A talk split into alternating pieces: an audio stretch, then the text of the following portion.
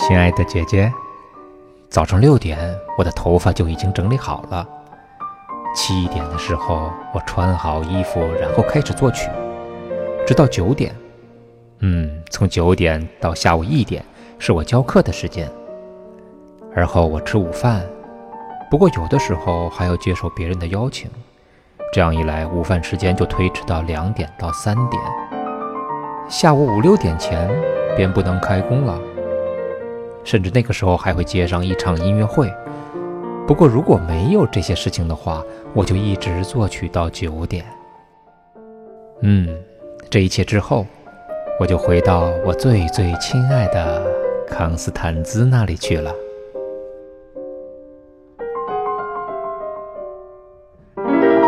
这是莫扎特一七八二年春天那年，他二十六岁时写给姐姐的一封信。尽管简短，但我们已经感受到了一个艺术家每天围绕在音乐世界里面的生活。他虽然平淡，却在那些日子里孕育出了一个个不平凡的作品。对于三十五岁便会被上帝的使者带走的莫扎特，此时已经度过了人生的三分之二。再往后的日子，恐怕算是生命的暮年了。与别人相比，时间似乎对于这个年轻人来说加快了脚步。常听莫扎特音乐的人都清楚，他是营造美好事物的高手。但清淡、典雅、快乐无忧的气氛，随着他的生命滑向那没有一个旅人回来的地方，也迅速地成熟和凝重起来。慢慢的，我们才发现，这个年轻的老人也会把美揉碎了给你听，也会一次次告诉我们，没有什么是一成不变的，何况是时间的艺术——音乐呢？亲切、亲切、熟悉、熟悉、温暖、温暖，还有感动。只要倾听，便有收获。这里是嘉天私家音乐课。上一节我们谈到了西方古典音乐发展中最重要的一种音乐题材——交响曲。它迈着快慢快快的步伐，一走就是几百年。就像任何事情的发展都有自己的节奏一样，要创作出一个作品，创作者也要掌握其中的节奏。但要完成一个优秀的作品，这节奏便不只是一部作品中的快慢问题了，创作者还必须要深刻地了解自己，迎合自身的成长。或许在写那封信的时候，莫扎特还是个大孩子，但从几年之后四十号交响曲的表达中，我们已经看到了他的成熟。这部作品的前三个乐章是不断积蓄力量的阶段，为的是在最后一个乐章的爆发。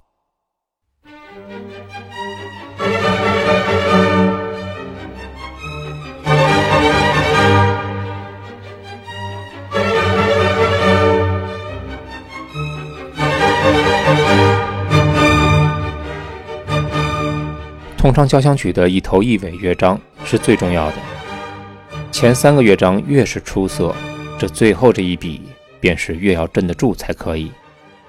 在这一乐章中，仍然是和第一乐章一样，采用的是 G 小调，也仍然是奏鸣曲式。它有两个对比的主题，一个是激烈的，就像现在我们听到的这个一样；还有一个是舒缓的。而后呢是发展部，发展部会频繁的转调。在听觉上会感觉是极具戏剧性的色彩切换，这之后就是再现主题，全曲会在坚定的情绪中结束。在这个乐章中，莫扎特已经不再是探求什么了，也不再只是抒发伤感浪漫的情怀，而是对所有我们并不知晓的那些问题的回答。一般在音乐的表达中，旋律上行多是问句，这段也不例外。首先由弦乐组的一个中音区的 Re。向上以 G 小调和弦爬音的方式上行，为了增加对比的戏剧性，前半句的弦乐是以弱奏发问，而后面呢，整个乐队以类似庄严的气氛以强奏回答。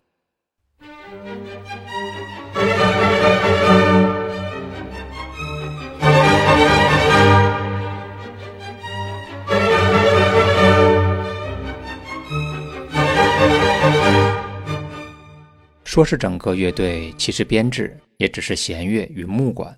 我们在前面的节目中说过，这部交响曲的乐队配置是以木管和弦乐为主的编制，铜管部分只有元昊的参与。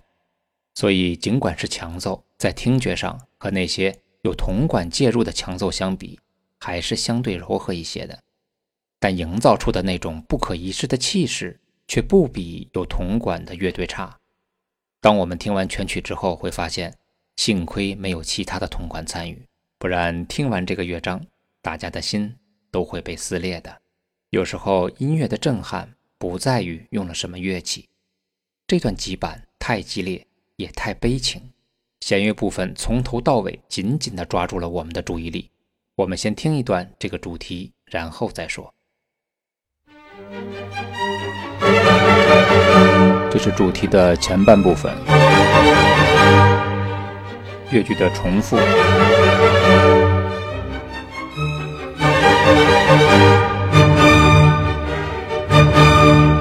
刚才是后半部分的开始，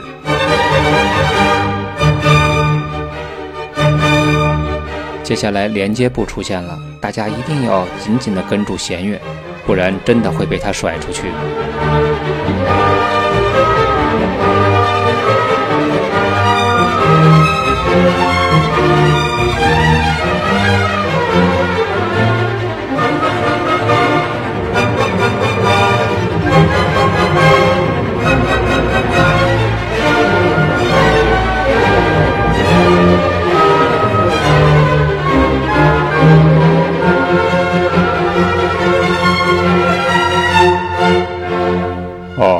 第一乐章一样啊。在听的时候依旧很难的插上话，好在现在进入了第二个主题部分，情绪缓和了下来，我们才能够稍事调整。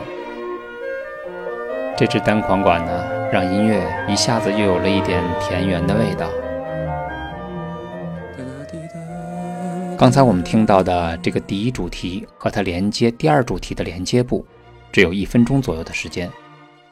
但是面对弦乐如同旋风一样的席卷着我们的耳朵，还是有点招架不住的。不过大家应该相信古典主义时期的大师们，他们在倾泻自己的情感时，一定会考虑到听众的接受能力，尤其是激烈的段落和整部作品的长度，不会过分的让我们的情绪处于一种亢奋状态。刚才我们听到的这个第四乐章的主题，比第一乐章还要激烈。这个主题呢，依旧采用的是弱起进入的方式，不知大家还有没有印象？四十号交响曲的前三个乐章无一例外全都是弱拍起的，如此的一致性，并不是作者没有其他的手段了，因为对于莫扎特来说，最不缺少的就是技术。对于他来讲，把一个作品写得很完美，已经不是他最关心的问题了，是否能够恰当的表达自己？才是此刻的莫扎特在构思时最核心的思考，而越是统一，越是简单，表现的情感便越是准确。纵观整部作品，虽然音符不多，但整体在听觉上却是一气呵成的。这都是源于乐章与乐章之间密切的关联。虽然在四个乐章中，音乐经历过太多次的变调与对比，但整部作品却因为保持着整体的律动而高度的。和谐与统一。据说爱因斯坦的堂兄弟曾经把这部作品称之为室内乐的宿命之作。无论这是否有些夸张，但这是莫扎特巅峰时期的作品，却是不虚的。为了方便大家对四十号有一个整体的观感，最好的办法就是把这几个乐章有共性的地方拿出来。所以，我们现在回顾一下这些段落的开始部分。首先，第一乐章 G 小调。我们曾经说过的那个咪瑞瑞的叹息主题，大家注意，前两个音是在弱拍的位置，而第三个瑞则是在强拍。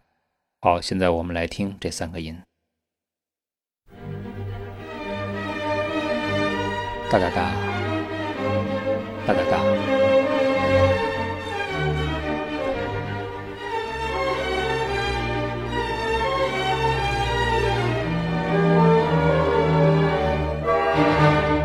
好，大家现在记住这个情绪。我们再听它的第二乐章，大家注意一下第二乐章的慢板开始的卡农部分，它同样是弱起的进入。好，注意弱强，弱强，注意弱起大大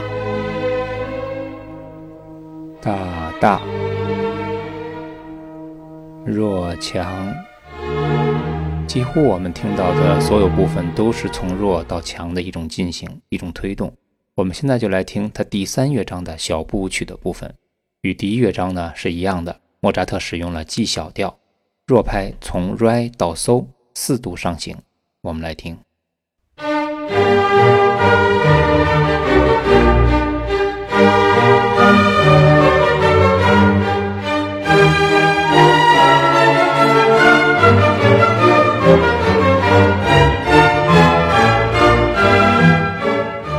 我们刚才听到了非常强劲的四度进行，在这个乐章之后，也就是第四乐章。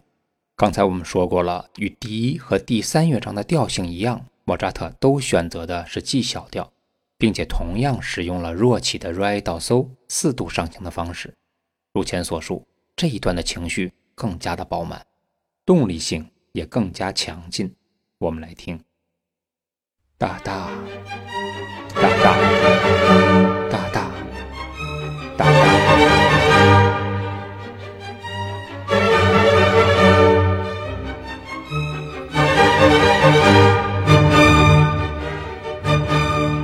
其实这四个乐章，无论是快板还是慢板，都是一种推动性的节奏。如此一致的处理，在交响乐中是不多见的。刚才我们提到了关于情绪疲劳的问题，动力型的主题贯穿了四个乐章。为了缓解大家的压力，莫扎特为大家准备了与之平衡的其他的主题。前三个乐章我们都聊过，这第四乐章呢也不例外。当第一主题结束后，乐曲由小调色彩转入了明朗的大调风格。无论是感受到的速度，还是和声营造的气氛，已经不再是主部主题那种紧张激烈了，而是歌唱性的、明朗的、精致的旋律。那种莫扎特特有的阳光般灿烂的笑容，也再一次展现其中。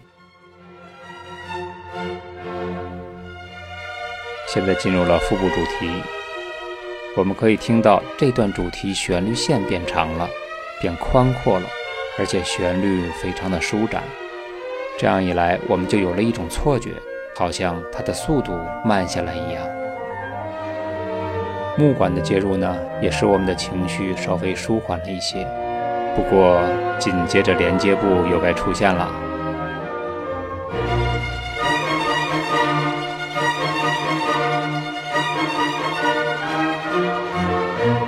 然后再缓和一下，而后再激烈。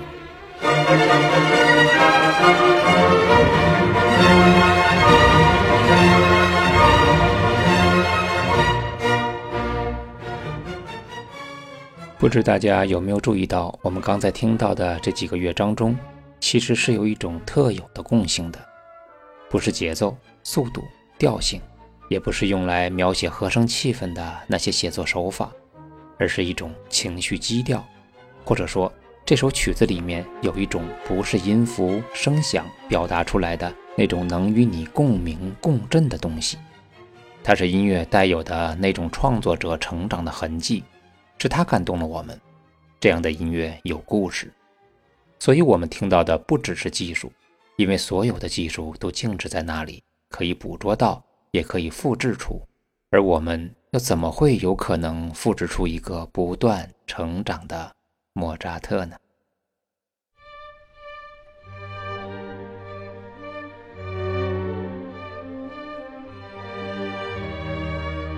在做这期节目期间。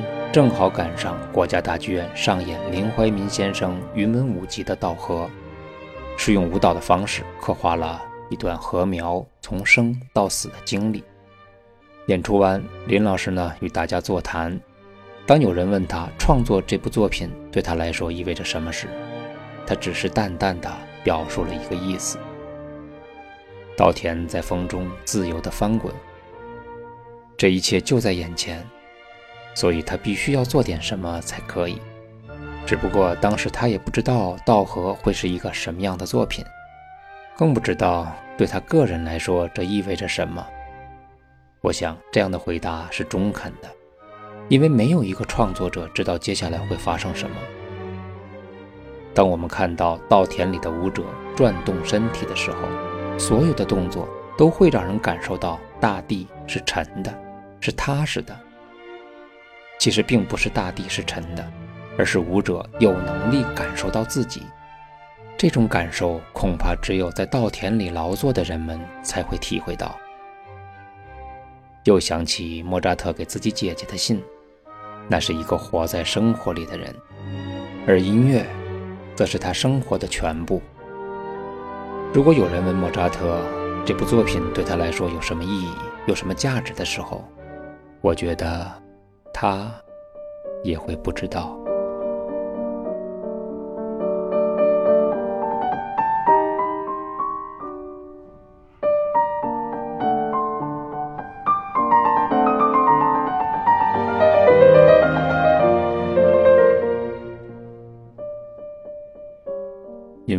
在他看来，自己无非只是稻田里的劳作者而已。每一个音符，也都是信手撒下的种子。他这辈子呀，是为播种而来。对这个过程再熟悉不过的他，所有的情感，也都浇灌在了这片心田之中。在他的世界里，大地。是沉的，他感受到了自己的热情，他必须要做点什么，但是仅此而已。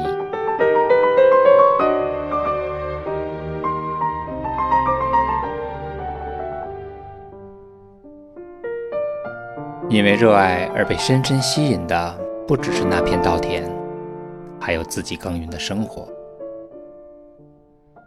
当你为他辛劳的时候，你才会理解这种分量的可贵。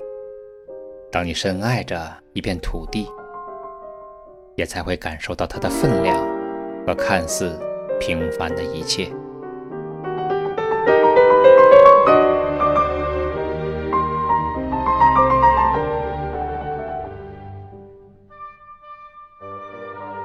仅此而已的莫扎特，仅此而已的四十号交响曲。今天就聊到这里，他还有很多仅此而已的作品令后人惊艳。我们在以后的日子里还会涉及到。希望这一期节目能够让大家领略到那些真正艺术家的质朴和他们看似没有什么意义与价值的人生。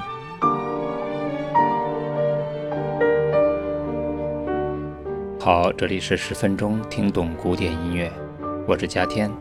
我们下期再见。